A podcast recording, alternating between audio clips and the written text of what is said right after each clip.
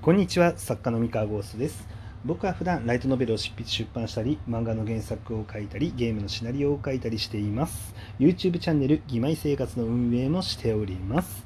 えー、今日はですね小説家は数字の数字に価値観の重きを置かない方がいいという話をしたいと思います。えー、っとですねあのまあ数字。まあ、世の中にはなんか数字ってものがいろいろありまして、えー、まあ、例えばねその小説に関連するところで言ったら、えー、発行シリーズ累計発行部数何万部とかあのあるいはなんだ、えー、何万 PV 達成とかあの何件のお気に入りがとか、まあ、あるいは、えー、何でしょうね。実売何万部とかですね、まあ、こういう数字とか、まあ、あとあれかな。あのなんかランキング1位的なねものとかね。もちろんねあのこういったもろもろの数字は、まあ、大きくて嬉しいっていうのは当然のことだし、まあ、僕も全然あのあの嬉しいですよ。数字が大きければ、まあ、それは全然いいんですけれどもえっ、となんかまあ今日はねそのなんか価値の重きをそこに置かない方が、まあ、小説家は幸せになれるんじゃないかなっていう話をちょっとまあしたいなと思ってまして、えー、っと、まあな、なんでかっていうとですね、あの僕最近あの、まあ、YouTube のあの方に、まあ、その YouTube のエンタメコンテンツを作ったりとか、まあ、コミックのね原作をやったりとか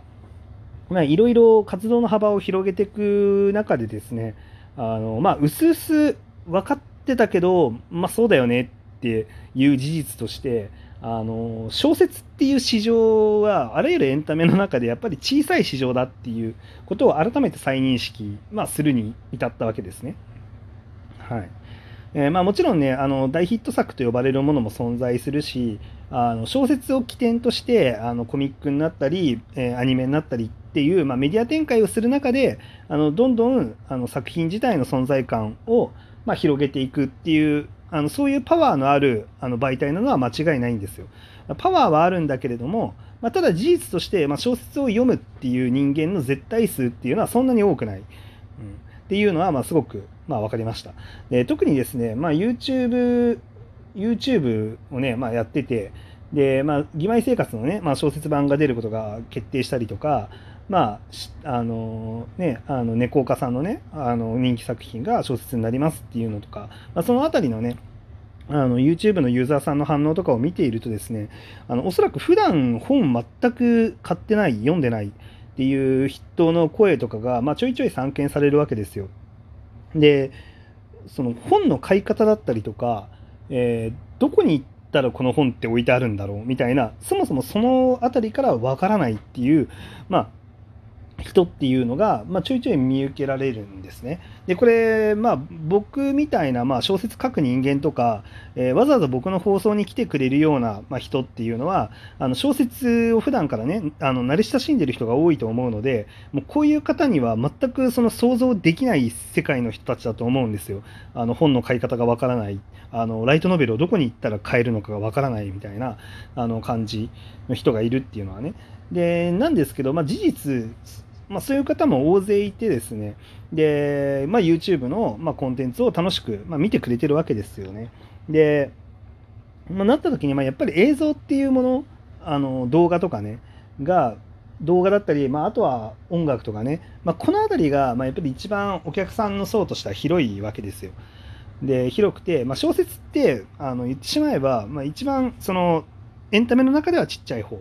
かなって思ってまして、で、次はやっぱあの次じゃないな、なんか一足飛びぐらいで、あの漫画はやっぱり巨大市場ですよね。うん、あのヒット作の桁がやっぱり違いますよね。うん、まあ例えばその「まあ、鬼滅の刃」は漫画の中でも突出してるから、まあ、参考になるかって言ったら、まあ、ならないですけどでも「鬼滅の刃の」あの累計発行部数、えー、どこまで行きましたっけ？あれも奥行ったんでしたっけ「鬼滅の刃」の累計発行部数。奥行ったかもしれないんですけど、あのちょっと今調べますね。で恐ろしいのが、あの漫画って、えー、っと、1億部突破してる作品が、これだけじゃないんですよね、全然。あの、め、まあ、めっちゃたくさんは嘘ですけど、めっちゃたくさんってわけではないけど、でも多分、複数作品、かなりの作品あるはずなんですよ。それこそドラゴンボールとかナルトとかもそうだし、スラムダンクも言ってなかったかな？スラムダンク言ってなかったかな？ちょっと記憶曖昧なんですけど、そのあたり。とか、あと、おいしんぼとかも多分言ってる気がしますね。で、こっち亀、あ、こっち亀はどうだったかな？こっち亀もなんか言ってたような気がするな。とか、とかとか。まあ、で、ね、あのもう世界のワンピースですよ。うん。だからね、まあ、恐ろしいことに、まあ、億超えのね、発行部数の作品が漫画の世界にはゴロゴロいて、で、小説とかライトノベルだったら、あのこの規模感で本当に大ヒットって呼ばれるような発行部数、まあ、例えばその単館で100万部とかね、あのシリーズ累計じゃないですよ。もう1冊が100万部とか、あのそうですね、代表的だってライトノベルで一番ヒットしたものでさえシリーズ累計で2000万部台とかですよね、おそらく。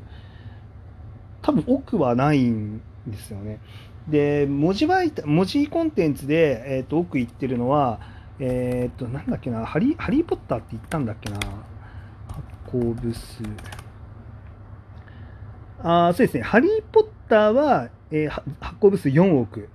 なんで、ハリー・ポッターはとんでもないんですよね。文字媒体としては。全世界でね。うん。でこれは半端ないんで、まあ、一部あるんですけど、まあ、とりあえずね、ライトノベルとかに、まあ、限限んなくてもいいから、ライトノベルとか、あとまあ国内の小説ですよね。が、まあ、奥越えっていうのがなかなかなくてですね。うーん。やっぱりどうしてもやっぱ市場は限られてるわけですよね。で、ってなった時にですよ。で、あのつまりですよ、あの他のコンテンツ、その映像コンテンツだったり、音楽コンテンツだったりとか、漫画コンテンツに比べて、数字っていうものを重要視してしまったら、絶対に、絶対には言い過ぎだけど、まあ、勝てないんですよね。かなり高い確率で。あの、もっと上の世界があるっていうものになっちゃうんですよ。で、なので、その小説の中で、あの、これだけの数字取ったぜってなってもですね、まあ、そこに価値の重きを置きすぎると、あのもっと上の世界に叩き潰されてしまうっていう 感覚になっちゃうんですよね。で、それってやっぱ不幸せだなってやっぱ思っていて、あの、なんだろう。まあ、多分これ小説だけに限らないと思うんですよね。まあ、他の分野でもあの数字の大きさっていうものを価値のねあの一番重要なとこに置いちゃうとあのより上の存在っていうのは絶対にいるっていう、うん、ことになっちゃうと思うんですよ。まあ、例えば日本で、まあ、一番の,、ね、あの規模の会社を作ろうとか日本,、まあ、日本であのすごいなんだろうなあの価値の高い会社を作ろうってなった時にあのやったとしてもですね、まあ、海外にはもっとすごい会社がたくさんいたりとかねでその海外のすごい会社ですらもっと上がいたりとか、まあ、するわけなんですよ。でなんかそれって不毛だなと思っていて、うん、特に、まあ、まあそれもあるし、まあ、その小説は結構物理的にやっぱりあのなんだろう、まあ、文字を読むっていうハードルの高さ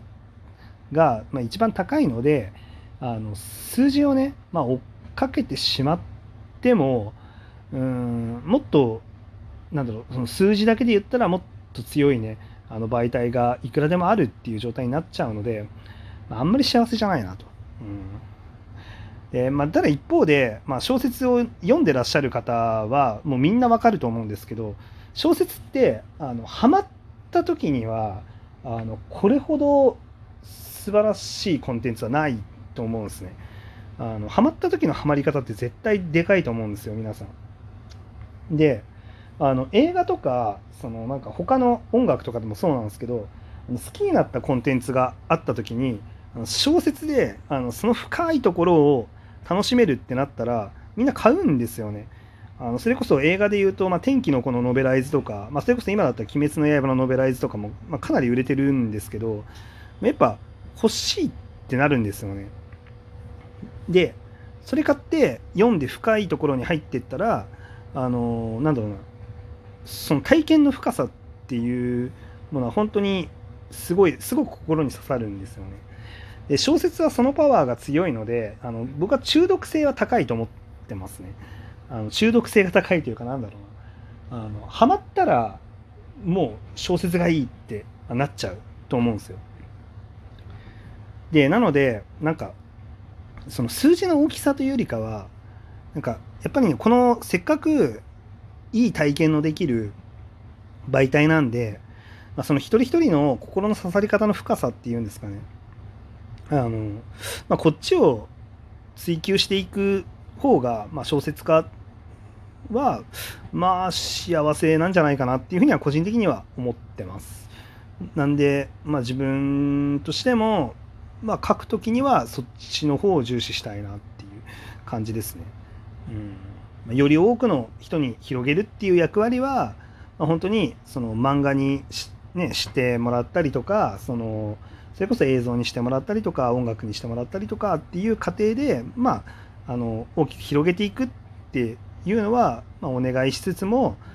まあ、基本はその小説単体としてはやっぱり体験の深さっていうのをいかに与えられるか。もうそこに本当に集中して、まあ、全集中してですね。あの、